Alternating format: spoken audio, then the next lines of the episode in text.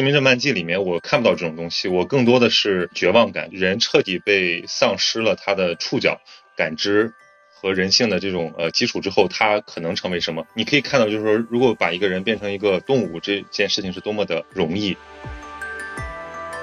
咱们在看到很多疫情以瘟疫为主题的这样的小说，其实大多数都会带着某种隐喻，而不是单纯的去啊描写这个疾病给人类带来的苦难。其实这可能是一种集中式的表现。最终，在孤独达到极限时，谁也不能指望邻里的帮助，人人都得忧心忡忡的闭门独处。倘若我们当中哪一位偶尔与人交心或谈谈自己的感受，对方无论怎么回应，十有八九都会使他不快。因为他发现与他对话的人在顾左右而言他，他自己表达的确实是他在日复一日的思虑和苦痛中凝结起来的东西。他想传达给对方的，也是经过长期的等待和苦练煎熬的景象。对方却相反，认为他这些感情都是俗套，他的痛苦俯仰皆是，他的妄唱人皆有之。无论出于善意或恶意，这种回答都是不公正的，必须加以拒绝。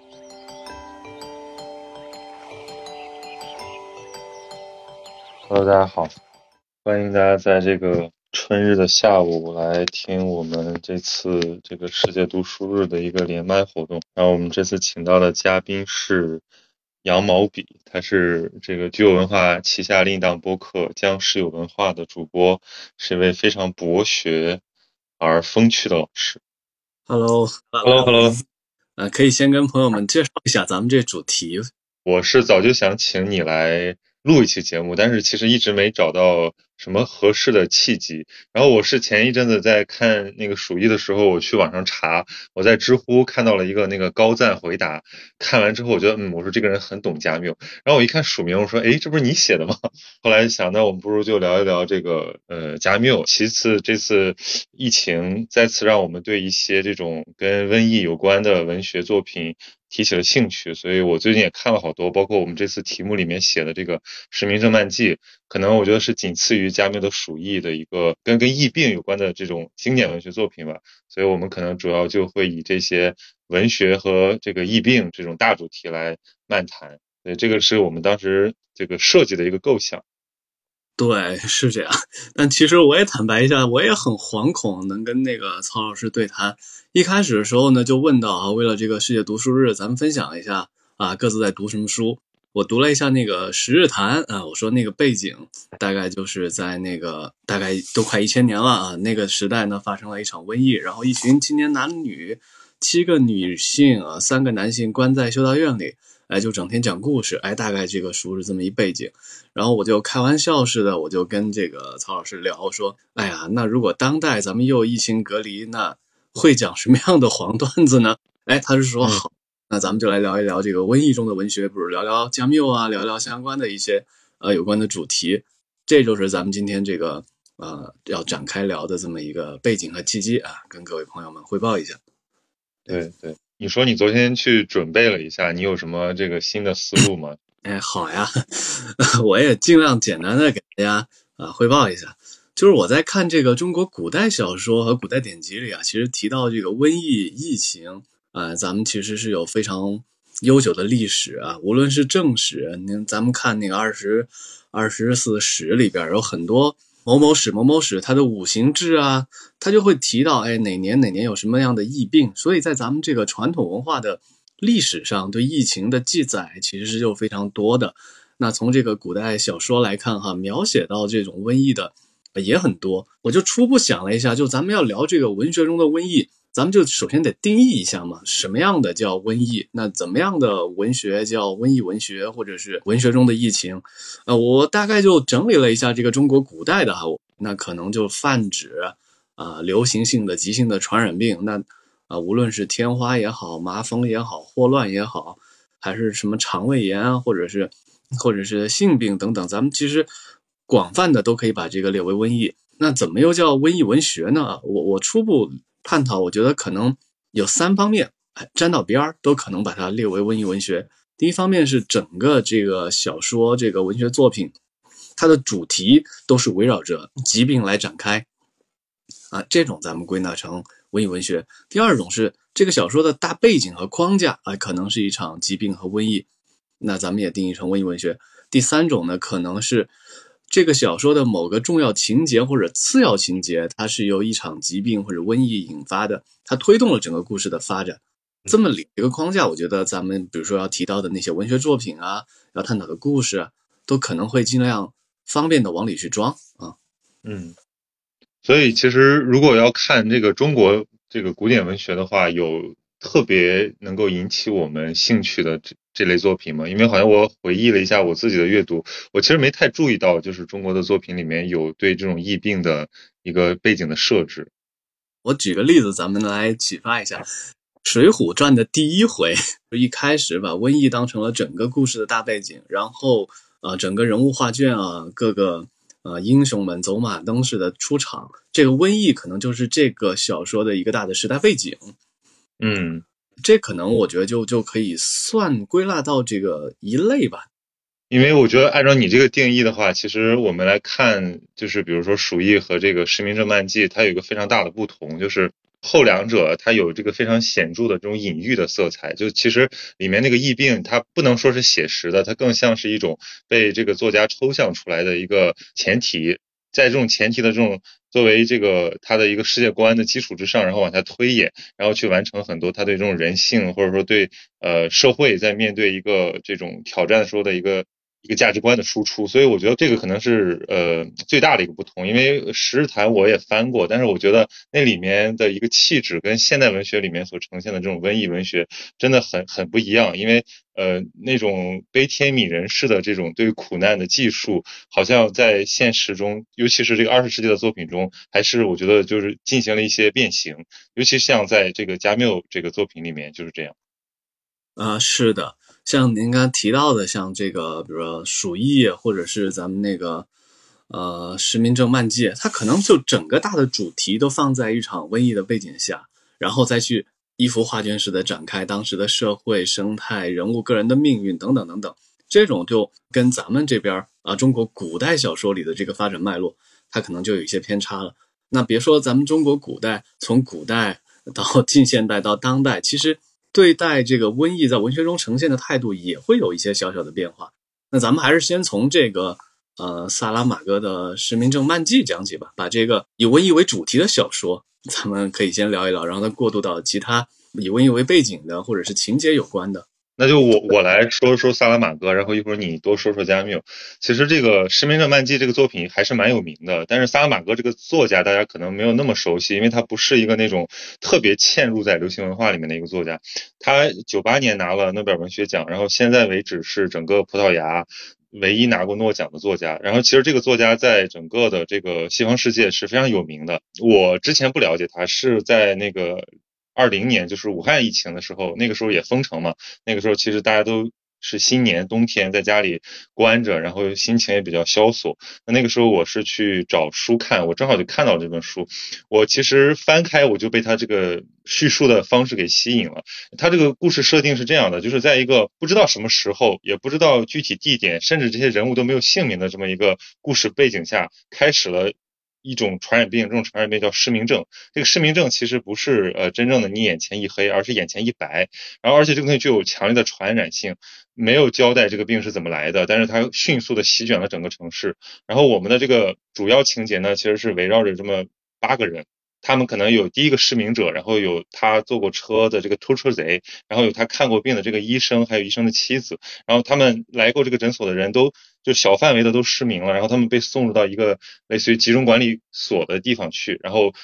小说的主干就发生在这个这个封闭空间，就是讲这帮已经失明了的人怎么在这里面逐渐堕落，然后就是说这个秩序。如何瓦解，然后又重新建立？呃，在这里面有个很重要的角色，就是医生的妻子，她其实并没有失明，她为了这个照顾自己的丈夫，所以她作为一个能看见的人，她跟着进去了。那所以其实这也是一个重要的一个呃主线，因为里面有一个很重要的主题，就是说为什么一个没有失明的人他更痛苦？呃，所以到后面就是讲他们在这个封闭空间里面，呃，有有一系列这个堕落的事情。那我们就。不不太展开。但我觉得这个它的高潮可能来自于就是里面有一部分人他们想要去欺压这些大部分人，所以就他们垄断了这个暴力嘛，然后他们要说你们必须要献祭女人，然后我才来给你们管饭，那最后就。激化了这个情绪，最后大家其实实现了一个反杀，然后大家逃出来了。逃出来了，发现其实这个城市早就已经一片呃混乱，没有人再来看守这个地方，所以他们又进行了一次复归，就是大家都想找到自己的家。然后其实整个小说就分为了这么三个部分，一部分是大家逐渐失明，然后陷入混乱，然后第二部分就是在这个呃在这个集中营里面发生的事情，然后剩下的一个尾巴就是从这个集中营出去，呃大家又慢慢的这个。在反思这场灾难，然后最后他们就突然神奇的就又看见了，其实就是这么一个故事，然后听起来特别像一个寓言。然后我在第一次看这个故事的时候，我完全就是摸不着头脑，我不知道他想表达什么。我固然看到了以前那种很多作品里面，呃，想讨论的这种善和恶，讨论的这种就是人和人的信任的瓦解，然后这种道德感在一个失序的社会里面怎么存续，这些这些主题是有呼应的，但是我。对萨拉玛戈他的这个风格还不是特别的熟悉，然后直到我这次这次上海封城嘛，今天已经是第二十多天了，我是上周把这个书又拿出来看了一遍，我才慢慢的意识到了一些问题。这个有个重大的区别是我上一次读的时候，我的生活其实没有被疫情受太大的影响，但这次呢，其实受了非常非常多的影响。呃，其实前一阵子也整个人处在一种非常这个情绪化的状态里面，所以这次我对这个它里面的这些角色的设定以及它整个的背后的那个。隐喻的所指有了更清晰的一个认识，当然这个可能也是暂时的。我印象特别深刻的就是，如果大家读过这本书的话，会知道这个萨拉玛戈他的这个行文有一个非常大的特色，就是他不怎么断句，他是靠逗号、分号来断句的。他经常就是一写就写了个两三页。然后它里面说话也也不分段，也没有引号，就是你要仔细看，你才能看清这是谁的话。而且它里面那些话充满了一些呃，有点像那神谕一样，就是呃斩钉截铁的，并且让人玩味。就觉得最后他有一段这个话特别的。我我之前特别费解，就是他们已经呃逃出升天，然后他们要去找食物嘛。他们一开始去了这个医生的家，然后后来发现食食物也不够了，然后就开始摸索着往外找。然后他们摸索到教堂，然后他们突然发现这个教堂里面的圣像也都被蒙住了眼睛。然后最后这个是妻子医生说，可能是人看不到神，神也不想看到人。然后我突然就感觉到，其实萨拉马戈他还是一个特别宗教性特别强的一个作家，就是他在这里面有一个非常对现代。社会的一种愤怒和批判性在里面，就是人其实失去了他们在道德上的一个担保，失去了一种对于这种呃集体意识的一种敬畏，所以导致他们在面对具体的困境时，第一选择往往不是就坚守什么人性上的善，而是陷入到一种本能的一种驱使的恐慌里面去，所以这个让人显得特别堕落。所以这部小说前面看是看不太下去的，因为它特别丑恶，呃，里面的人你就感觉没有一个人能够代入，让你感受到一点真善美，呃，除了医生的。妻子好像还让你觉得他呃稍微的残存了人性，但他身上也没有什么特别强烈的这种正义感。那所以你看到最后你会发现，这是一个巨大的预言，它就是呃可能呈现了我们生存的一种悲惨的状况。他还有一部续篇叫这个《复明正漫记》，但那里面有这种猛烈的对于民主制度、对于这种政府的抨击。所以后来我去了解了一下萨尔马戈这个作家，我我对他的这个价值观有一件。理解之后，我会对这个作品的情节理解有帮助。就是萨拉玛戈是他跟加缪很像啊，就是他这个特别贫苦的出身，然后他之前不叫这个名字，是他父亲。这个有一个外号叫萨拉玛戈，所以他在这个贫民窟出生的时候，人直接给他登记姓名，就说他叫萨拉玛戈。然后他这一辈子做过非常多的这个底层工作，然后后来长期是在这个报社做编辑，然后直到五十岁之后开始他主要的写作。这些作品包括《修道院记事》，包括这个《实名正漫记》，都发表于他的这个。呃，中年之后，而且他在是一个小说家的同时，还是一个很重要的一个呃杂文作家，就他写了大量的视频去抨击这个教会，抨击政府。因为这个政治倾向无法在这个呃葡萄牙居住，所以他后来就跑到这个西班牙的一个小岛上住。而且他的这个政治倾向也特别有意思，他是一个共产主义者，但他不是那个就不是这个东方阵营的那种共产主义，他是一个无政府共产主义，就是他觉得人类其实不太需要大政府的组织，而这种组织往往会带来更多的这种呃欺骗。和灾难，所以他其实有点倾向于这种小国寡民的这种自治，基于人的信任和呃一些这个道义的这种呃连结。所以你其实看到他在这个《实名震漫记》里面。有一个很强的倾向，就是善良而呃懦弱的人是怎么样被恶。的这种恐惧驱使，呃，沦陷，然后又慢慢的去拾起了一点自己的良心，然后形成了团结。比较有标志性的情节呢，就是这个眼镜女孩，她最后她选择陪伴这个独眼老人。这个情节其实有一个非常强烈的预旨，因为之前大家都是互相不信任，大家都是只想自保，但是在后面呢，他们呃形成了一个团结，就是虽然他他们已经自由了，但是大家觉得我们应该互帮互助，并且我们共同经历了这件这些苦难、这些丑恶的事情，我们其实有一种隐形的契约把我们绑定在一起，所以后来这六个人，他们就形成了一个小团体。如果你了解萨拉玛戈整个人的这个经历，你会觉得他其实在这个寓言体的小说里面还是埋了非常多的对现实的关怀。呃，当然我我们谈不上启发了，因为这个背景设置实在是太奇幻了。但是我们依然要去反思，就是秩序的瓦解是其实是很快的，而重新的凝结却是一件非常非常难的事情。所以我觉得可能是我现在看这个小说的一些思路。呃，我不知道杨老师对这个书有什么什么看法？哎，我刚刚听你的介绍呀，我一下想到两个问题。我先问第一个吧，就是你提到了苦难，那苦难和灾难，你觉得在这个文学中的瘟疫这个大的话语下，他们有区别吗？呃，有一个很明显的区别，就是如果大家都同样遭受一个灾难的话，其实大家一开始大家不会互相伤害。你像他们是因为呃，作为一个呃。少数，因为他们患了这个实名证，所以他们被关起来。然后慢慢的，这个关的人越来越多，这里面就需要建立一些秩序，而且后来吃的不够用了。那其实里面开始有人来垄断暴力，就里面有一帮流流氓，他们把这部分人管起来，而且他们有一把枪，所以他们开始人为的制造很多。这种苦难，而这种苦难其实在这种人性上是更难以被接受的。比如说里面这个情节，那那段写的真的让人就是不忍卒读，就是他们要求这个让这个女性轮流被他们来奸污。那其实大家的最最初的反应都是呃反抗，因为他们还是用呃人类社会的道德来来看待这件事情。但后来大家被饿的实在不行了，于是就有人就提出里面的这些男性就提出说，要不然就试试吧。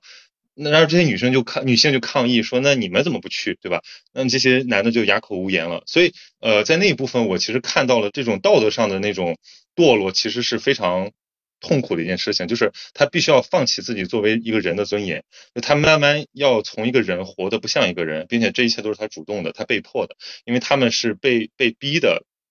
把一部分人推出去，所以我觉得那部分可能是最摧残人性的，反而是那种呃，就是生生理上的那种灾难，包括死亡，让他们觉得这件事情是可以消化的。但是反而是这种人性的丧失，让他们觉得人不再像个人，以至于后面大家出现了一种狂魔式的情绪。所以我觉得这个可能是一个很重要的标准。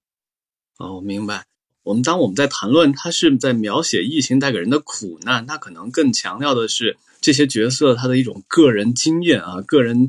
呃情绪上的一种呈现啊，这带给他的痛苦；而灾难更多的有一种集体主义或者是一种呃更大范围、大效果下的我无法反抗的一种啊外界因素和干预。就是作者在创作他的时候，你觉得他是立足于展现一种个人经验呢，还是更多的一种人类整体性的关怀呢？我觉得应该是前一种吧。相比那个加缪的鼠疫，很明显，加缪的鼠疫就是突然有一天天灾降临，然后大家有各自各样的众生相来呃对抗它。这种大的灾难反而会让这个人类团体变得更团结，或者说有一种道义感的升华。但是在这个《失明症漫记》里面，我看不到这种东西，我更多的是呃绝望感，就是人彻底被丧失了他的这个触角感知。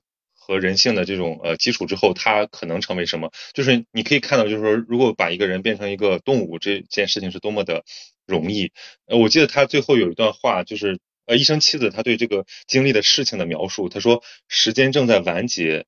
腐烂四处蔓延，疾病摸索到敞开的大门，水源正在枯竭，食物成了毒药。就这无疑是个天灾的这种描述，就像呃以前的这些寓言故事里面，有点像但丁对这种地狱的描述。但是在这里面，其实你看到这些人的堕落，也看到了这些人的那种微光，人性的微光。所以我觉得这个更多是一个聚焦于个体的一个小说，把它放在一个瘟疫，其实不是那么准确，因为它里面这个病其实太太过于魔幻，以至于我们。不能相信这是一个什么真实存在的这个病症。它里面还有一句话，类似于是说这个就是人为什么会失明，或者说这个真正的视力是什么？我觉得这有点在隐喻人的良心，或者说人的理性、人的良知。就是有的时候你可能视而不见，那这个时候你看到和你失明其实没有区别，但反而有的时候你即使失明了，呃，你依然。能捍卫你作为一个正常人、一个健全人的一个尊严，那这个时候其实这个病在你身上就不存在了。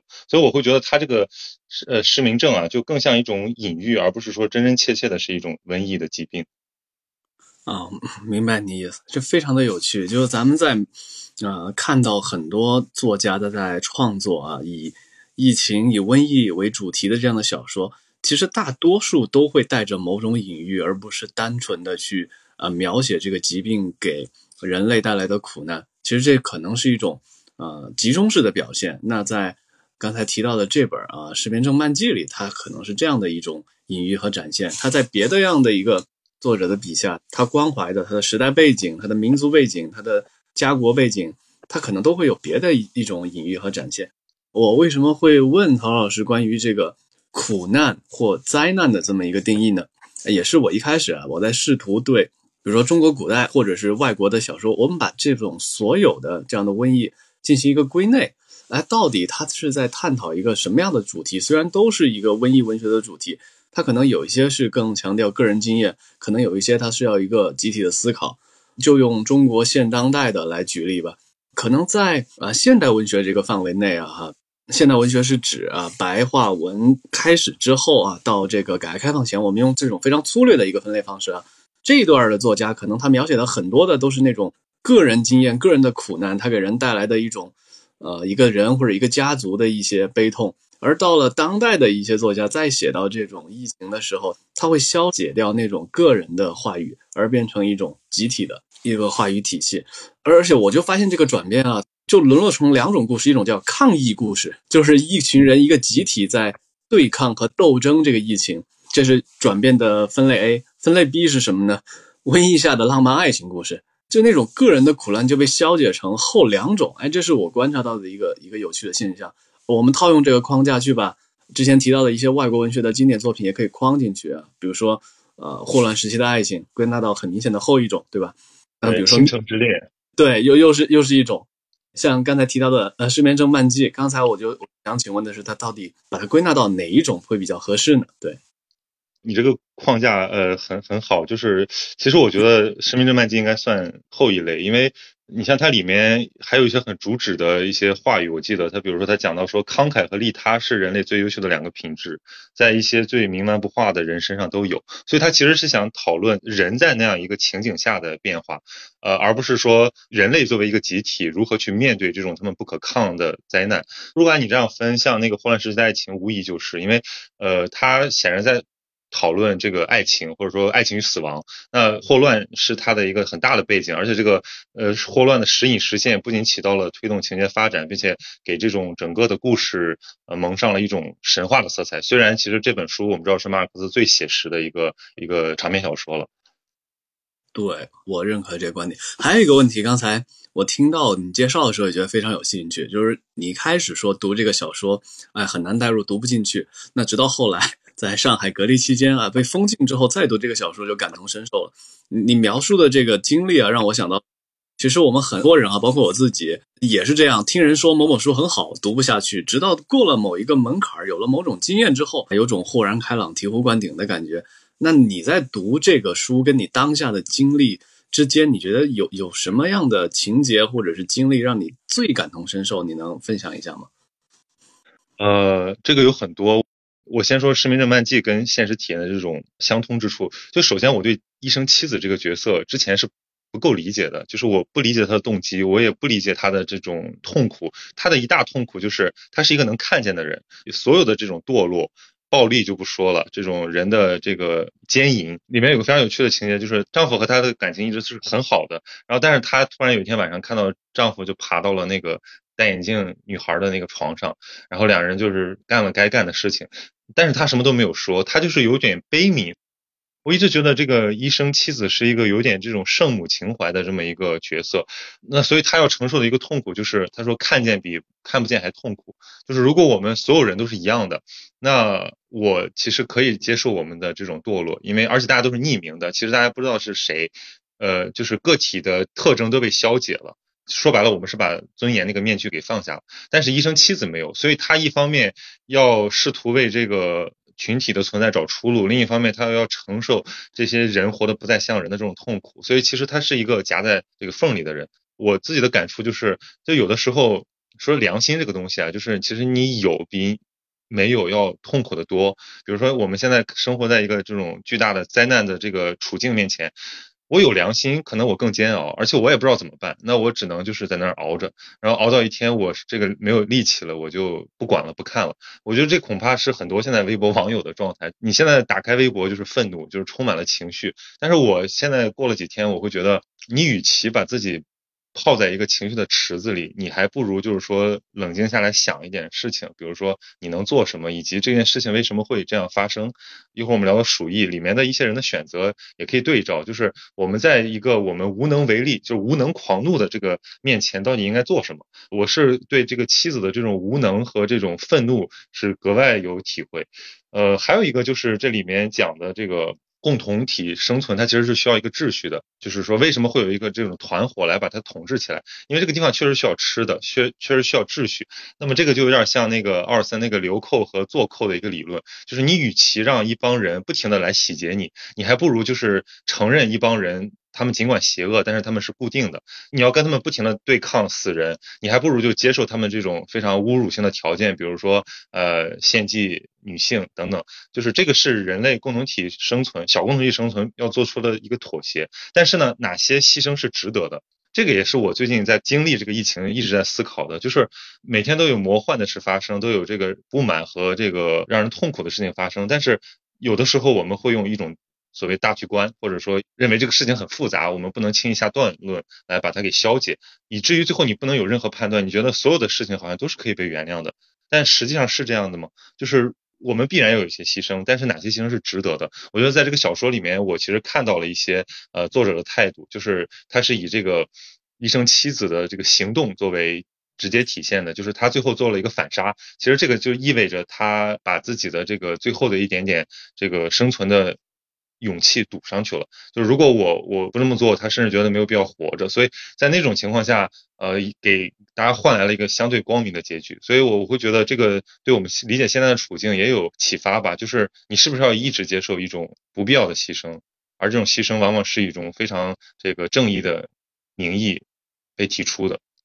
对，其实，在我们现在的这个大家全世界都身处于这个一场疫情袭扰的这么一个环境之下，反而我们能看到的。文学作品关于个人苦难的记忆是缺失的，那只能在微博上看，而看到的只能是呃集体抗议故事。哎，这其实还是一个挺有趣的现实。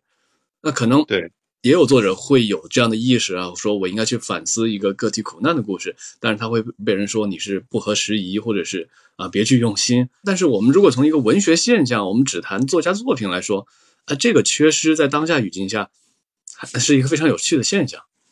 对你像这个《失明症漫记》里面有一个非常大的特色，就是我刚才提到的，这里面的人物都没有名字，他们都是被一些特征来指称的，比如说医生，呃，医生妻子，第一个失明的人，偷车贼，呃，独眼老人，眼镜女孩，就是这好像有点在故意抹去这些呃个体的记忆，但其实你又会觉得他的那个情绪是所有人在共同经历的，他们其实就有点像这种圣经故事里面的预言，就是他其实代表了。全人类或者说所有人的处境，因为他没有名字，所以他的这个痛苦也是所有人的痛苦，他的堕落也是所有人的堕落。我如果看我们现实中的很多疫情叙事，我我也试图就是这样想，就是比如说你把自己放在那个情景里面，你觉得你会怎么办？以及你能不能去体会他那种非常呃在极端条件下产生的情绪？呃，当然，你做这种训练对自己可能是一个消耗，但是有的时候我们会呃让这种书写跟你的这个感受联系起来，这是我觉得这是唯一的途径，否则你会觉得这件事情跟我没有关系，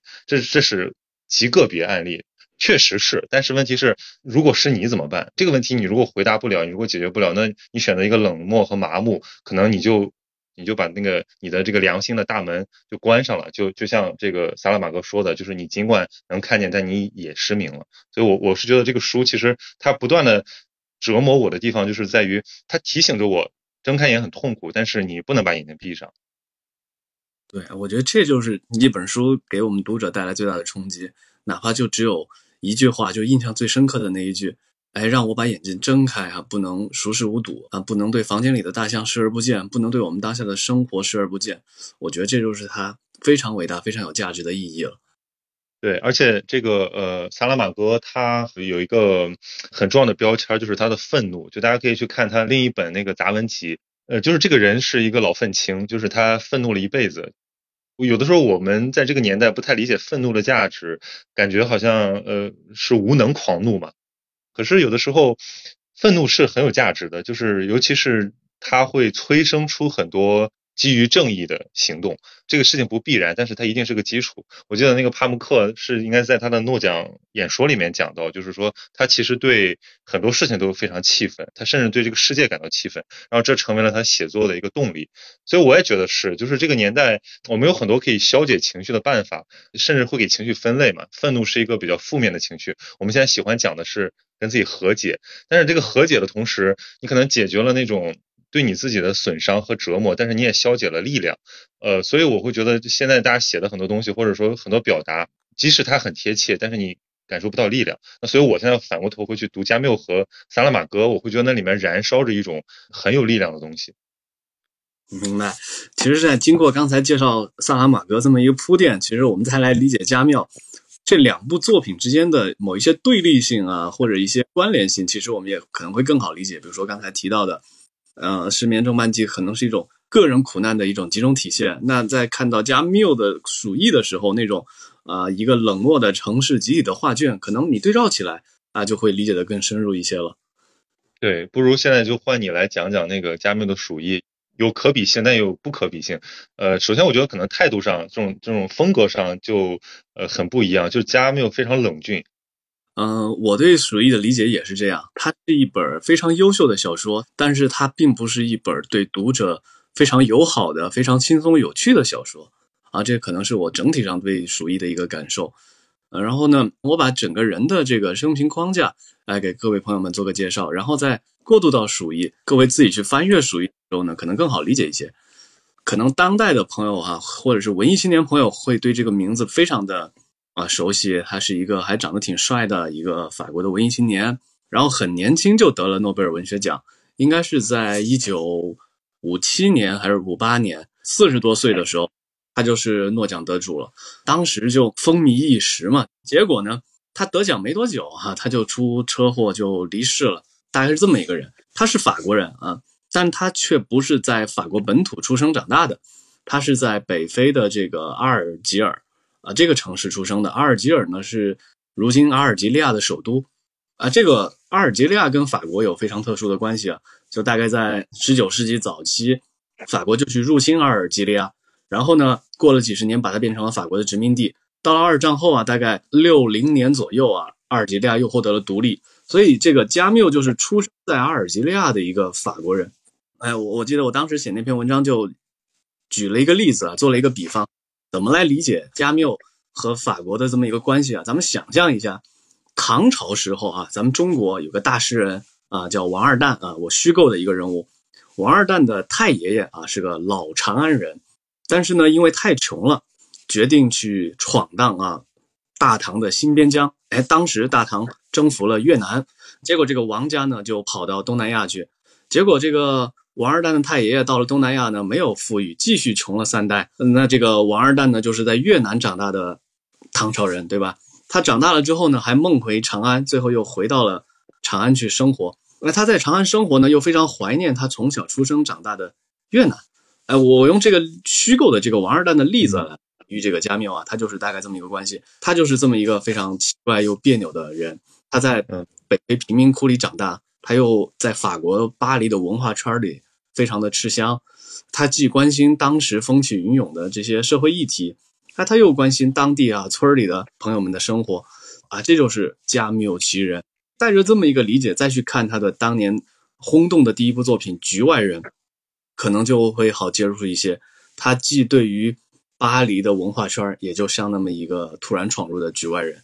哎，这就是整个加缪的大概的一个背景。他的一系列作品都是对哲学、对世界、对人与人之间的关系的一种思考。他也有一个逐步进化的过程。早期的加缪的散文，他的作品和他后期成熟时期的一些小说，其实反映的思想呢，既有一脉相承的地方，也有不断进化的地方。到了《鼠疫》这个作品啊，他认识思想的一个比较成熟啊，一个高峰。那他的思想是什么呢？可能很多朋友哪怕没有读过加缪的小说，可能都提得出来，就是荒诞嘛。哎，那怎怎么样的荒诞？比如人是怎么在荒诞？人如何对抗荒诞？这都是他的一系列贯穿的这么一个探索和思考的主题。呃，我建议哈，如果朋友们有兴趣去读加缪，可以先读他《局外人》，因为很短啊，可能几万字的一个一个小说，然后再读到《鼠疫》的时候，就能理解他是对。加缪在思考的这这种荒诞思想的一个进一步的拓展。有一部作品叫《西西弗神话》，哎，这个大家也应该熟悉，就是在古希腊的时候啊，有一个国王被惩罚，还要呃不间断的劳动，不停的把一个石头推到山顶，然后那个石头又会落下来，他周而复始的不断的去这么一个很荒谬的劳动。哎，他就在探讨人的荒诞。然后到了《鼠疫》呢，他就用一个具体的事儿，还是在写荒诞。那具体是什么事儿呢？他写于啊一九四零年啊，当时第二次世界大战，整个欧洲呢开始战火纷飞。他自己是从法国离开，回到了阿尔及利亚老家来去避难。结果在避难的这么一个环境下呢，正好啊他居住的地方就在闹瘟疫，这就启发他创作一部关于瘟疫、关于鼠疫的小说。那其实刚才 像曹老师也说，这个鼠疫嘛，虽然它也不特长啊，大概。二十多万字吧，但是这个读起来呢，其实挺费劲的，因为它很难读。对它，它没有那种一波三折、惊心动魄的那种故事情节，也不没有什么特别浪漫啊、特别凄美啊的的那种呃爱情故事。加缪写那词儿也不是那种啊特别优雅的文笔，让你一读就忍不住想抄的那种感觉。他反而就是非常冷峻的一种笔法，用一个医生的视角啊，那医生叫。啊，李鄂，李鄂医生的视角，他写的也是像编年体一样，哎，就逐渐啊，一天一天，一年一年的这么写，把袭击城市的一场瘟疫，呃，整个过程都写出来。哎，比如说哪一天哪一天，医生在诊所附近发现了死老鼠，然后呢，哎，接下来开始封城，然后呢，这个疫情开始全面的肆虐，整个这事无巨细，他把这个过程描写了出来，这就是大概《鼠疫》啊这部小说的。我没有剧透的情况下，哈，整体的故事是这样。那为什么咱们就会在比如说一九年疫情初期，大家又说值得再重读一下《鼠疫》呢？以及现在啊，当下的疫情情况下，其实可以从它事无巨细的描写去看出当时的那种啊时代背景下，个人也好，整个城市运行的也好的一种状态。这个小说可能会超越超越时代，它值得在每一次大型的这种啊流行病爆发的时候拿出来读。他可能那种底层的人性上的那种特质的描写是值得大家去珍视的，哎，这就是鼠疫为什么虽然觉得不好读，但是又有一群人说它有价值，然后还有一群人说它值得时不时拿出来读，呃，我我是这么理解鼠疫的，嗯。就是刚才这个你介绍他的生平以及介绍鼠疫，我觉得我有有两个补充啊，就是说他这个生平，我之前对加缪的理解也是这种非常就是呃门清范儿的，因为加缪是在中国非常火的一个作家，呃，你各种分析都有道理。第一，他长得帅，对吧？他是诺奖，他是法国文化圈的呃这个存在主义。跟跟萨特并肩的这么一个很重要的文化偶像，然后另外一个呢，就是他的这种冷峻的这种道德感和正义感，呃，包括他这种呃作品里面对现代性的这种隔膜的这个精准刻画，让他配得上，也非常有亲和度。但我一直都会觉得他离我太遥远，直到我看完他的这个传记之后，我其实觉得加缪很亲切的一个原因在于，他其实成长于于一个特别贫困的环境。就像你说的，阿尔及尔当时他他的父亲死在一战战场上，就等于说加缪刚生出来，他父亲就去世了，所以他是被他这个呃妈妈和祖母养大的。然后呢，他是一个特别。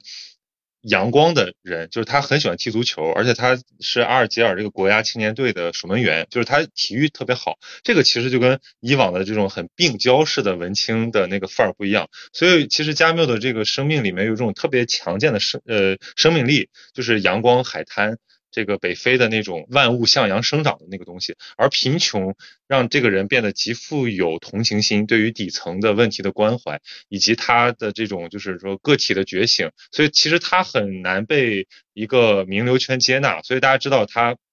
后面在这个巴黎一炮打响之后，他其实很难跟这些人彻底的就是融入到一起。他一度跟这些什么萨特、阿隆、波伏娃，呃。关系非常好，包括跟一些人的友谊还是保持了很久。比如说那个伽马出版社的老板啊，但是他其实一直很疏离，因为第一他很穷，第二呢他这个人就是不喜欢那种呃名流社交场。所以其实你看他那个传记，你会加觉得加缪很痛苦。加缪就是参与，然后又又隐退，然后又参与又隐退。我我我觉得啊，他心底里面没有那么喜欢巴黎，所以他经常想要去找一个地方隐居。所以他得了诺奖。之后三年就死了，这其实挺让人遗憾的，因为他拿了一笔奖金嘛。我记得当时他那个妻子的回忆录里面就是说，这个呃，所幸这笔钱就有了这笔钱，我们可以好好安顿生活。然后他也确实当时想要呃开始就是完成自己很重量级的一个作品的创作，呃，在那个乡下安置了一个住所，结果他在回巴黎的这个。路上就车毁人亡，所以这是一个很唏嘘的事情。所以我们如果知道加缪的这种贫穷的底色，也会帮我们理解他后面的很多那种个性是怎么来的。这是第一个。第二个就是他这个人的那种反抗性。他其实在这个法国文坛的名声确立，不只是有他的这种文学创作，还有就是他是一个很好的一个呃评论员和一个办报的人。他就是在这个维希政府时期，在这个呃。巴黎沦陷时期，所以其实一直是一个这么道义上的一个一一个灯塔吧，就是来号召大家反抗，号召大家这个不妥协，呃，而且一直是抨击纳粹政权，就是说把骂纳粹政权一直骂，就是他强的时候你也骂，然后最后把他骂死了，那最后。二战战胜之后拿了诺贝尔奖，这个一切都顺理成章，也让他在道义上其实成为了法国人民的一个偶像吧，可以这么说。呃，所以我觉得这两方面结合起来，你再去看他的文学作品，你会觉得加缪这个人是比较统一的。呃，我记得那个托尼朱特还写过一本书叫《责任的重负》，里面专门分析了三个法国知识分子，这个呃布鲁姆、加缪。那个雷蒙阿隆，就是这三个人，他最大的特点是，他们都非常的边缘而独立，就他们其实都很冷静，他们不是像萨特那类的知识分子引领一波一波的潮流，他们永远都是意见者。我们回头审视二十世纪的时候，我们会发现，他们很多时候做出的判断没有流俗、一以贯之的，符合自己的价值基础的，而没有被很多东西给呃迷惑双眼。在这个意义上，加缪作为一个媒体人和作为一个知识呃公共知识分子的这个角度上，呃，作为一个参考吧，可以帮助我们来理解他的文学。哎，是的，这就是我也觉得他非常迷人的地方，就在于他这种复杂性，会更加觉得加缪他是偶像，但是却不那么完美而疏远，他更像你身边一个别扭的朋友，既有参与沙龙的一面，也有独立的一面，他永远是那个在你身边稍微。又能跟大家打成一片，又显得那么稍微有点格格不入啊，有自己的一些想法的那么一个亲切的朋友，他这种气质啊，就让他跟萨特也好，跟其他的那些当时巴黎文化沙龙里那些热门的偶像啊区别开来，就是一种非常迷人的气质吧。我倒没有觉得他很亲切，他无疑是个友善的人，但是他可能是一个那种有点疏离感，就有点像我们人群中那些不太说话，但是特别敏于思考的那种人的存在。加缪是一个道德感特别强的作家，我一度不喜欢加缪，就是你如果真的去读一读，你会发现他的那个底色，你有可能不喜欢。比如说把他跟什么马尔克斯比，我其实我更觉得。马克思也很有正义感，对吧？也很也也针砭时弊，但是他有一些小机灵，他有一点那种呃笑看荒唐的那种东西。但放在加缪那里，全部都是严肃的，就是你感觉好像就是这个人，哎，有点像鲁迅的感觉，就是他太犀利，或者说他太这个呃分明，以至于你觉得你在他面前有点像在受训诫。这个其实也是他的作品的一个魅力，就是你刚才讲那个呃《鼠疫》不好读，我第一次读是很小的时候，可能中学吧。我记得我看了很多页了，但我啥啥情节也没记住。这里面的人物就是这些形形色色的人，他们都过于抽象。我觉得可能从小说创作上来讲，它并不是一个特别成功的故事，它真的有点像。呃，它的这种编年体的这个设置，就是它有点像刻意在模糊一个虚构故事跟一个那个就是历史档案的这种这种色彩。所以你你看这里面的人物，我一开始觉得像李鄂医生，那无疑是他的一个呃理想人格，是一个反抗者。然后像这个塔鲁，就是一开始有点虚无，到后来找到他的价值。然后那个小小人物，就是那个格鲁，那个那个公务员。然后包括那个神父，他的这种两次的转变。呃，还有那个记者，就是他一开始说要想逃出去，但最后他决定不逃出去了。就是这些人物的转变，你都没有觉得非常惊心动魄，你都觉得说好像只是他被迫承受，然后慢慢做出了一点妥协。所以说他这里面没有什么特别光辉的人物，然后也没有特别雄辩的那种议论，但是它里面会冷不丁给你来两来两句，就是你会觉得 还是高啊，就是好准确啊，就是尤其我现在看啊，就是我刚才在翻的时候，我还把一段话发给了一个朋友。他一个人在家隔离，我发了这么一段话：最终在孤独达到极限时，谁也不能指望邻里的帮助，人人都得忧心忡忡的闭门独处。倘若我们当中哪一位偶尔与人交心或谈谈自己的感受，对方无论怎么回应，十有八九都会使他不快，因为他发现与他对话的人在顾左右而言他。他自己表达的确实是他在日复一日的思虑和苦痛中凝结起来的东西，他想传达给对方的也是经过长期的等待和苦练煎熬的景象，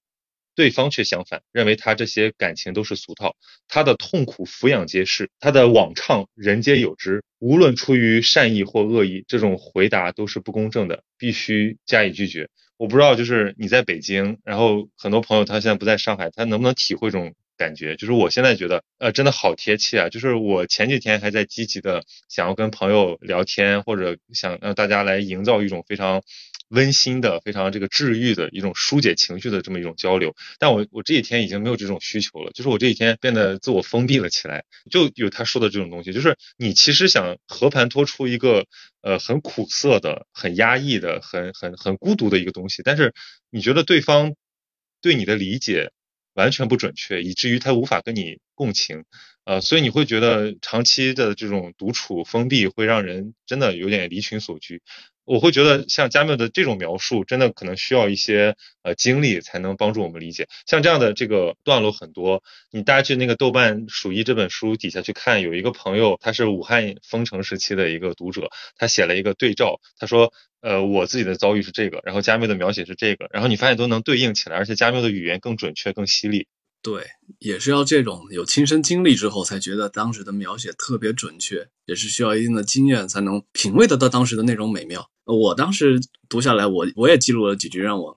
特别喜欢的句子，我也把它分享出来啊。但大家可以感受一下啊，他的这种描写。如果说他们当中的某一位也被疾病夺走了生命，那也几乎总是在他无暇提防的时候发生的。他正在坚持同影子进行长时间的内心交谈时。突然被拖了出来，没有过渡，他没有时间考虑任何事情。他写的非常的妙，就是一一个人的内心交谈，跟影子进行对抗，就是整体那种加妙的那种气质。呃，当时我觉得一下子击中了我，就他妈的不像在写小说，像自己在写一个哲学散文或者是道德评价一样的东西。但是发表的这样的议论，哎，你会读起来觉得有一些很微妙的道理啊，这也是我我会觉得。加缪有趣、复杂、迷人，或者说，我认为他对我亲切的地方。所以他推崇托斯托耶夫斯基，所以这个真的跟托翁的写作风格很像，就是，呃，他完全是要借一个故事的壳来输出，这个输出可能不仅仅是一种价值观上的，更有很多是这种哲思，就是他有点思辨性在里面，你其实是需要辨析他背后的那个意图。就像你说的，我们隔了半个世纪，我们再看这部作品，依然会被里面的很多东西所启发。我觉得这就不只是说我们在面对这个一个很历史现实的时候的那种呃对应，而是说我们是不是能从中抽象出很多就是共同体在构成的过程中的一些原则，或者说一些规律。从大家一开始灾难来了，然后奥兰封城了，大家都不以为然，然后有的人就狂迷了，有的人混吃等死，有的人就是盲目乐观，然后慢慢的大家都麻木，然后慢慢的有人起来反抗，然后这种反抗感染了更多人，就有点像一种就是预言或者一种神奇。如果大家经历过封城，都会有这么一个心理的变化，然后人群之中的情绪，这种舆论的导向也会有这么一些变化，都有点像一个呃生物体一样的这种反应。我觉得是不是可以从这个角度来分析分析，就是鼠疫它想传达的到底是什么东西？包括最后有一段那个很主旨的话语，就是这个。李鄂医生的那个独白嘛，他说这个东西只是暂时的消失，它一直附着在人身上，它随时可能再来。啊，我记得我读到这个时候，有种不寒而栗的感觉，就是经历了这么漫长艰苦的阅读，仿佛你经历了非常惨痛的这个灾难，等待煎熬之后，你终于迎来了一个释放。但释放的时候，大家又没有特别的狂欢，也没有什么强烈的这种积极的情绪，反而大家变得比较漠然，比较平静。然后呢，这个冷若冰霜的这个李哥医生在旁边来了这么一句，你会觉得说天哪，这种灾难的这个预言感就更强烈了。我就是觉得属于给我一种这样的感觉，所以这个作品其实也不是特别适合大家在这种 疫情期间读，因为你读完之后你会很凄然，你的内心其实没有得到抚慰，你只会觉得你更清醒了，但也可能更痛苦。对，就刚才说到的这个读鼠疫到底会让你收获到什么？这个问题还可以关联到就另一个问题，就是。为什么作家会写这个？而是我们需要去读这个瘟疫，不单是鼠疫啊，包括其他的一系列的疫情的瘟疫的作品，其实是疫情能让读者去审视三对关系啊，就是人与自我的关系、人与社会的关系、与他人的关系和人与世界的关系。放在这么一个极限的情况下，你再怎么去重新看啊？世界按下了暂停键或者按下了倒带键。我们再怎么去看这个世界？那鼠疫啊，我读下来一个非常个人的感觉，就是在一种大环境下、一个大趋势下，个人的挣扎就是徒劳的。但是面对这种徒劳，我们还是要去做那些认为是正确的事情，使我们获得内心平和也好，还是我们走在我们自己道德自律的角度也好，走在一个正确的路上。虽然徒劳，虽然无意义，但是还得去做。这可能就是我这么一个非常私人的这么一个一体悟吧。一场疫情让人重新审视自身与自我与他人的关系，以及鼠疫这种加缪想传达的荒诞背景下，你可能会得到的一点收获。嗯，所以其实你这个呃代入的话，你是会觉得就是李鄂医生能够引起你的一些共情吗？我会觉得李鄂医生这个。形象很简洁。这个这个小说其实是李格医生是叙述者嘛，然后这塔鲁这个检察官之子他是记录者。其实说白了，这个小说的主体视角是他们俩。然后这个塔鲁呢，就是像我刚才说的，他经历了一个转变。他从一开始觉得这一切很荒诞，这个对抗也没有意义，但是他最后又加入到这个志愿者队伍，然后最后就是死了。那我会觉得这个是一个特别让我深思的一个情节，就是为什么一个好像已经活明白的人，最后。给了他这么一种状态，就是他有点像殉道了的感觉。就是我对这个李哥医生的过于简洁，就是你刚才讲的那种在非常荒谬之中坚守自己反抗，然后少说多做的那种，感觉很有共鸣。但是我我其实是对塔鲁这个人物的这种困顿更有共鸣。这可能也是需要不同的境遇和人生经验吧。像你被封锁了之后，对一些当时的描写。会特别的感受深刻，而我我会对那种你个人本来非常觉得无意义的事儿，但是又因为某些情况下你想明白了又不得不做，哎，我对那一瞬间我会感受非常的深刻。我尝试性的举个例子啊，比如说，嗯，比如说我自己的婚婚姻与家庭办不办婚礼啊，你可能会觉得有一些啊好无聊的事情啊不想去做，会反过来会觉得你个人的那种觉得的无意义和反抗，在一个大的框架下觉得。还是该去做呀，那终究会做一些符合自己内心的一种正确的东西。我会在那种大环境觉得无意义，但是自己不得不去做，去获得一种内心平衡的感觉，那一段会让我共鸣。呃，如果这样，我们荡开一笔的说，现实世界就有点像一个被鼠疫封锁了的城市。就是如果我们按照存在主义的那个。讲法就是它里面有个重要概念，就是被抛掷嘛，就是说人是现代人是被抛掷到这个社会的。我们觉得呃太荒谬了，好像为什么要这样，为什么要那样？然后我能不能不这样？但是你又看不到别的路，这个时候其实你又会产生这种被抛掷的感觉，你会觉得生命像一个玩笑。如果我们都有这种感觉之后，玩笑之后该怎么办？是不是应该完完全的这个呃歌舞升平，还是说你就放弃了这一切？你觉得一切都是相对的，一切都是无意义的？还是说你选择有理有据的持有一点什么，尽管很边缘，然后尽管不被理解，很很很挣扎，就像这里面的李李鄂医生一样。所以这个就是有点像加缪的选择。加缪就是在荒谬之后。这大主题之后，他又还有一个反抗的大主题，就包括他的整个小说跟他的散文集都能对应起来。就是在我看来啊，就如果说这个这个局外人还有这个呃西西弗的神话主题是荒谬的话，那么像这个反抗者这个文集和鼠疫这部作品，我觉得更多的是在讲反抗。鼠疫跟局外人比起来，更多的不是那种虚无感，更多的是这种虚无感之后的行动。所以它里面的这个人物也很庞杂。除了刚才我们讲的李厄医生，还有这个塔鲁这个记录者之外，还有那个神父，还有这个朗贝尔这个记者，还有科塔尔那个商人，就是这些人他们的这种面相，其实都是一种探索，就有点像我们在玩剧本杀，你领到了同一个本，但你有不同的这个行为动线一样，就是我们会看到不同的行为动线，它最后都有一个结局。那么这种感觉就会觉得反抗到底也不失为一种非常好的选择。所以我会我会觉得这种反抗的渲染还是很有利的，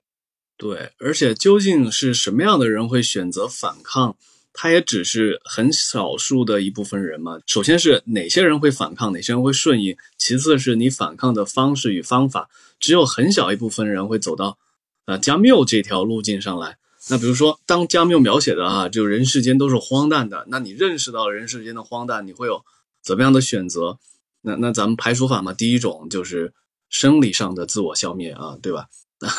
觉得人世间太痛苦，我离开这个人间。第二种是哲学上的一种自杀，我把这个认识世界、直面人生惨淡的这么一种理性，把它埋葬起来。我看不见，我失明，然后我选择一种精神上的慰藉啊，无论是宗教也好，或者某些哲学观念也好啊，我选择逃离现实的荒诞，去追逐一个精神上的乌托邦。啊，比如说咱们中国也有传统的什么道家的一些东西啊，或者是禅宗的一些东西啊，可能在这条路上。那第三条路才是会选择反抗。那反抗又是怎么样的反抗呢？啊，究竟是呃直面惨淡的人生，还是一种嗯不那么直面，只是一种无理由的啊暴动性的反抗呢？它都是不一样的。那究竟哪一种击中了当下的读者，也是跟他自己的经历或者自己的价值观有一个契合吧？就像我们经常说，你读到哪一本书，你认为它是好书，只是他说出了你想说的话罢了。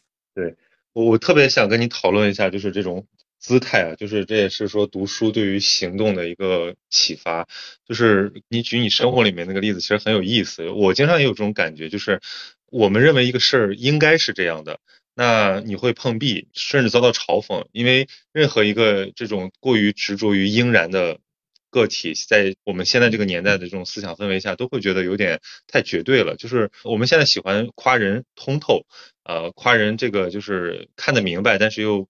不决然的持有什么立场，对吧？我们所以从某种程度上来讲，我们就太相对了。呃，但是像加缪这样的人，他就是有底色，可是他又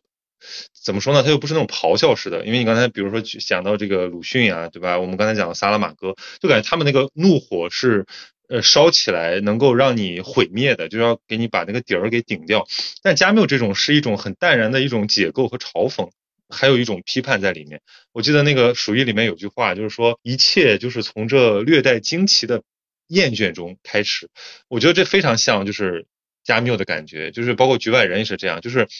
你你你会觉得这一切不太对劲，但是你你你其实很厌倦，你也懒得搭理他。就像那个莫尔索在面临审判的时候，他也懒得为自己辩护，他就是不屑。所以我会觉得，呃，我们现在可能更多人的反抗，如果有的话，那是以一种这种很厌倦的、很不屑的状态在完成的。可能我们心里已经把这个事儿给定性了，我们已经不会鸟这个事情了。但是我们面上很相对，但内心很决然，是不是有这样一个时代的？这种呼应，所以会让加缪在我们心里感觉好像很熟悉的感觉。我觉得可能是这样，而且加上咱们在当下这个时代，可能社会关系、社会枷锁越来越多，会让咱们这些朋友会觉得反抗的成本更大。那种不管不顾、砸破一切也要对抗的勇气，可能要呼唤的更多才能去对抗，可能就会是一种呃，面上的顺从，心底里默默骂几句。我不是在那个问题里面准备了一个，就是说这个为什么文学它比较青睐于写这种疫病或者写瘟疫？固然是因为瘟疫是人类历史进程中很重要的呃一个力量，就是它像一个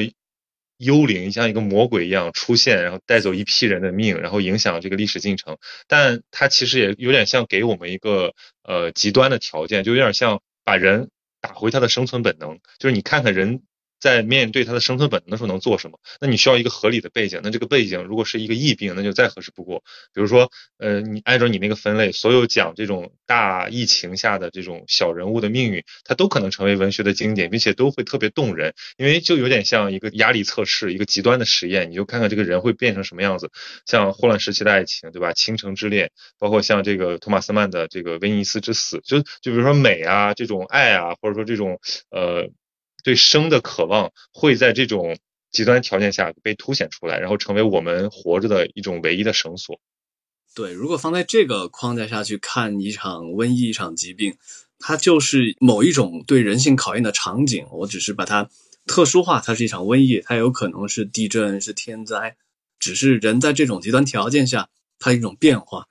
那除此之外，我发现一个很好玩的，还有一种。这个疫病本身，它还有一些跟其他灾害不同的一些考验的特点。那这个我可能就就稍微扯远一点哈，就不是咱们谈的这几部外国小说，而是中国古代小说。就是中国古代小说在看待疫病的时候呢，它可能还有更多超自然的部分，它可能是啊天人感应，对吧？像刚才提到那个《水浒传》一开场，呃一场疾病，所以呃这么多妖魔，它可能要描写的是政局的动乱。比如还有可能是神魔，比如说民间会觉得是什么瘟神啊、斗神啊，比如说魔鬼作祟，各种不同的这种呃场景，它会对这个故事有不同的冲击。呃，除了一开始的那种极端条件下的呃通用性的那种考验啊，还有一些更特别的啊瘟疫对人性的一些考验，我觉得也是很有趣的。嗯。在进入现代之前，就是天谴论这种其实是很经很常见的一个主题。就是一旦我们碰上这种大规模的灾难，我们又无法解释它的时候，我们就会把它变成天谴。就是其实有点道德内化，就是为了让它可以理解，所以把我们的这种就是道德评价呃覆盖到这种。不可理解的灾难之上，但是随着科学的昌明，我们已经意识到，对吧？这个是流行病，我们可以控制它。所以天谴论失去了市场。所以我我再拉回去说，鼠疫就是里面那个神父，他他的两次转变也特别值得玩味。就是他第一次。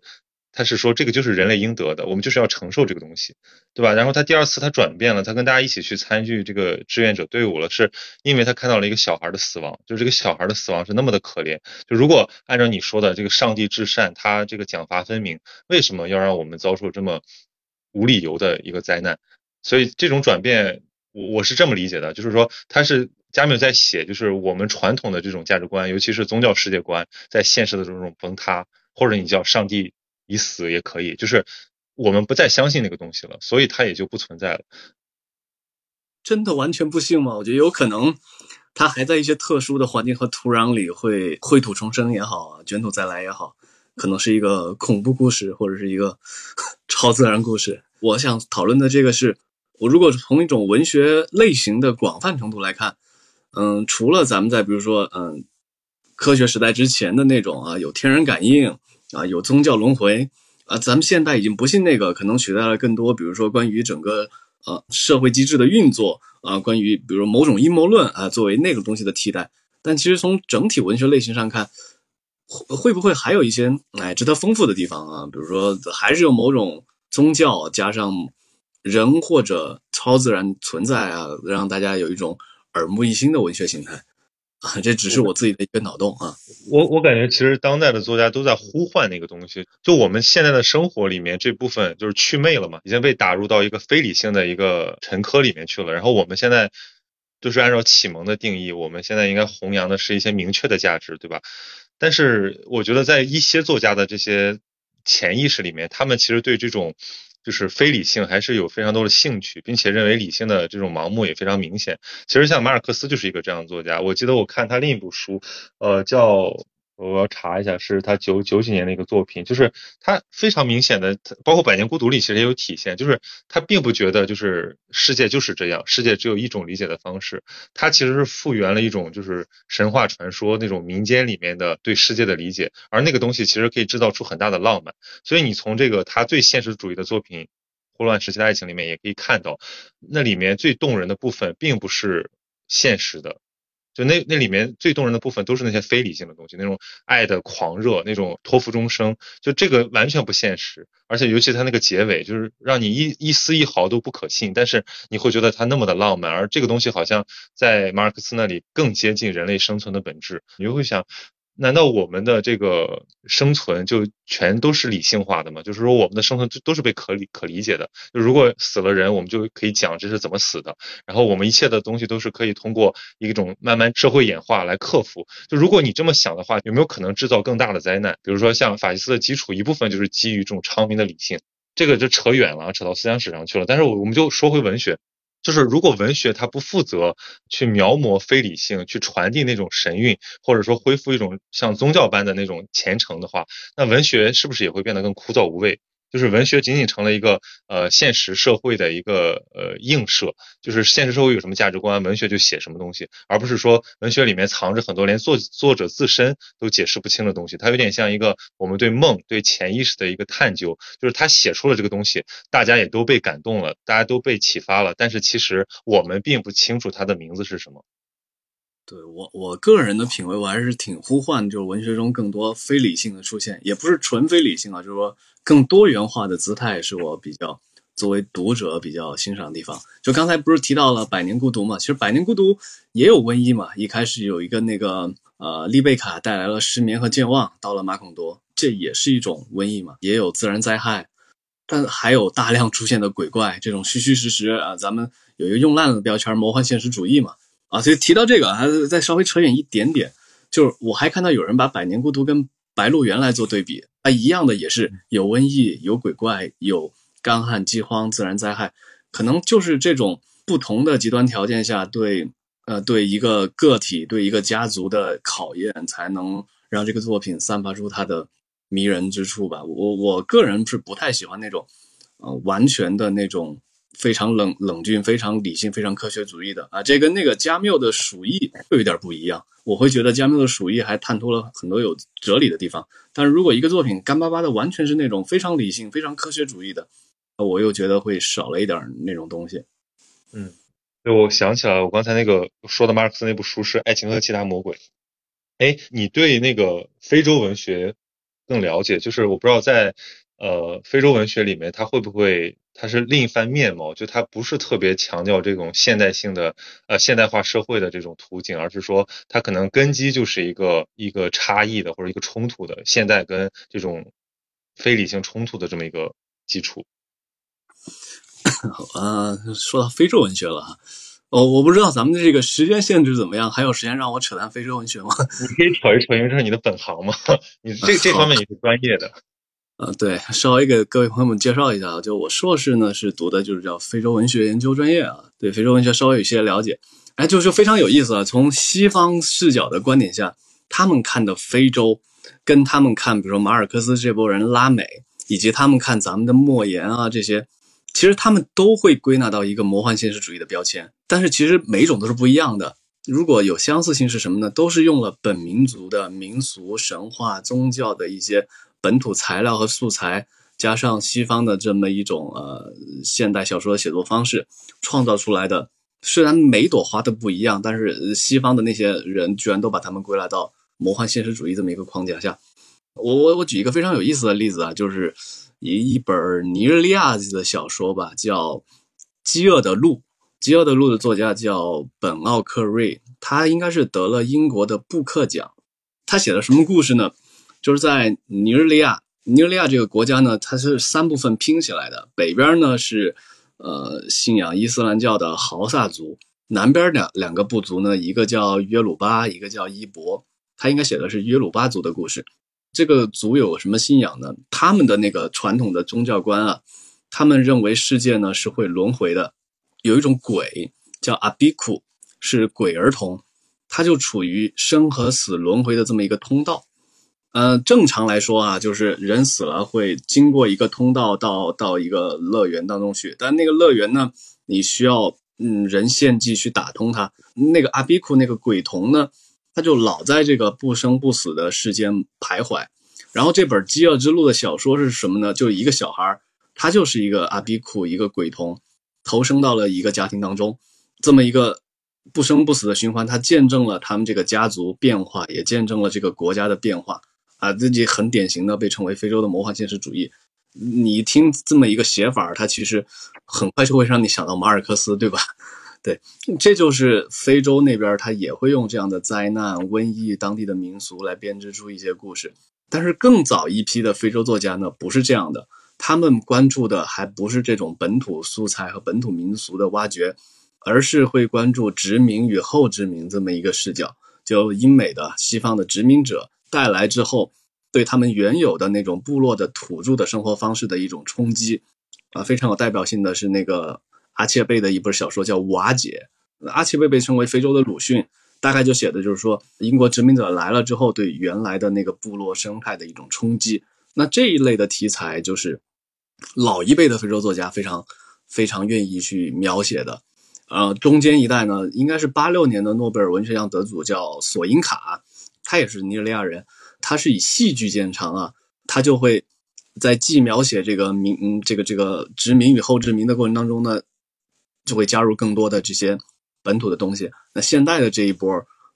更当下、更年轻的、年富力强的非洲作家，会对本土啊，所谓魔幻现实主义又会关注更多一些啊。再再往后来呢，会更关注什么？呃，非洲人在欧美的生活那种离散文学那种根的那种状态。大概啊，我非常非常粗暴简略的介绍非洲文学，大概是这么一种状态。它跟咱们聊到的这些瘟疫啊、魔幻现实主义啊，会有一些交织之处啊。对，因为为什么提到这个，其实就是刚才讲的，就是瘟疫一直是人类历史中不可或缺的，我打引号的啊，不可或缺的存在。不，不是说人类需要它，而是说。我们就是共存的，我们你再怎么看，你都是没有办法把瘟疫从人类历史进程中划出去的。那在这种情况下，它无疑要参与到我们的整个的叙事，呃，所以它其实本来就在那儿了。那只不过说我们创作者啊，一些作家，他要从那儿去寻找灵感。像刚才我们今天重点谈的，像加缪和这个呃萨拉马戈，他从中吸取了非常多的这个灵感，然后来。作用于他的作品铸就了这种不朽的杰作。那其实我们现在在经历了这个东西，对我们也有意义。我我是想拉回到这儿啊，可能有点牵强，但是我会觉得说我们在见证历史，只不过这个历史离我们太近，或者说我们身在其中，我们并不知道它的方向是什么。但是我们可以感受到它对我们的改变，对人的这种挑战，以及人如果能够去战胜它的。就是这种这种光辉的人性是什么？就是这些东西都可以值得我们反思，包括它带来的那些呃糟糕的东西，那些丑恶的东西，我们也应该去试图去理解它。呃，所以这个可能是我们今天的一个落点吧。就是这是一个世界读书日的活动，那我们老老在讲阅读是啥？阅读是啥？阅读就是我们对现实的一种关照。其实阅读也是一种行为啊，在我看来，就是你你你把现实理解的多深，呃，其实取决于你。有了多少的积累？比如说，如果你读过加缪的《鼠疫》，那如果你在经历这种疫情的封锁，我相信一定会有不一样的感受。而至于这种感受有什么用，那不敢讲，但是它一定会让你去反思你的生活。从这点上来讲，阅读是一个特别，我觉得特别有回报的一个活动。对，我不知道杨老师怎么想，反正我是觉得，如果我们 连阅读的这种自由或者说这种精力都被压缩的话，那我们可能。在这个呃无孔不入的现代世界，真的是手无寸铁了。就是我们就是被他摁在地上摩擦了，就是他给我们什么，我们消化什么，我们连一点这种思想上的自由和这种反抗的能力都没有。所以我觉得阅读在这个意义上，它就是我们的一个避难所，或者说我们的一个守卫，我们的一个铠甲，也是我们的武器。对我非常认同你说的，就阅读既是我们了解世界呃或者认识自己的方式，也是我们直面这个世界之后呃选择如何。以何种姿态来应对的一个一个知识库，我觉得阅读是一个非常好的事情，甚至阅读是一个非常奢侈的事情啊！因为在当下，咱们已经没有那种很多朋友都没有那种大把的时间、悠闲的时间静下来去读一本书了。如果你还能拨冗啊，拿出一些时间来认真去读一本好书，在那个书中，嗯，在作者的引导下，让某种思想跟你心中想象的一种美好相遇，我觉得是既奢侈又幸福的一件事情啊！所以抓紧时间多读点书啊！是不是收回到主题上了？对，就是最后还要要，就是我觉得这种阅读推广说多少遍都都不嫌累。好了，本期节目就到这里。在节目的最后，给大家推荐一首温暖的歌曲，名字叫做《我们从未输给距离》。这首歌唱出了我此刻的心声。我知道很多朋友和我一样，正在经历一段难熬的岁月。就像我们从书中领悟到的，透过这种生活中的困难，我们也可以看清人世间更珍贵的所在。最可怕的其实不是物理上的隔离，而是我们身处一处却视若无睹。最可悲的也不是灾害降临，而是我们对彼此的承担置若罔闻。就如这首歌中所唱的，在至暗时刻，我们都需要拥抱，一起等着天亮。也许前方还有数不清的困苦在等着我们，但思念和信任会让我们不再畏惧。不妨想想，如果生活恢复常态，你最想做什么？于我而言，就是给亲人和朋友一个深情的拥抱，感知他们的体温，铭记我们这些共同所经历的事情，用拥抱告诉他们，我们还在一起，从未分离。是的。我们从未输给距离。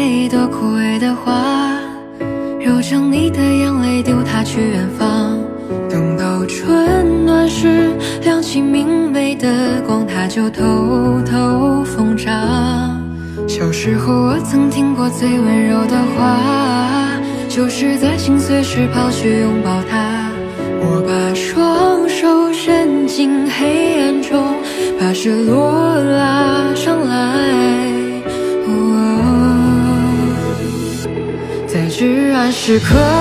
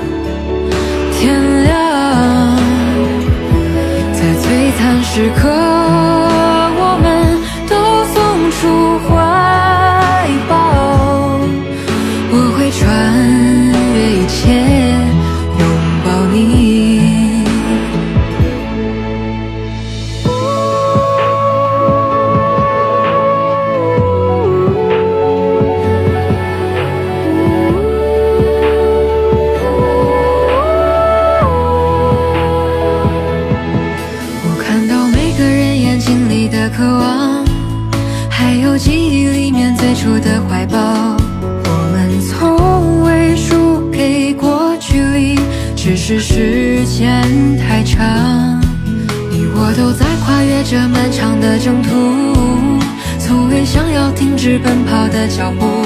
清晨时刻，给我你的手，共同迎接天明。在至暗时刻，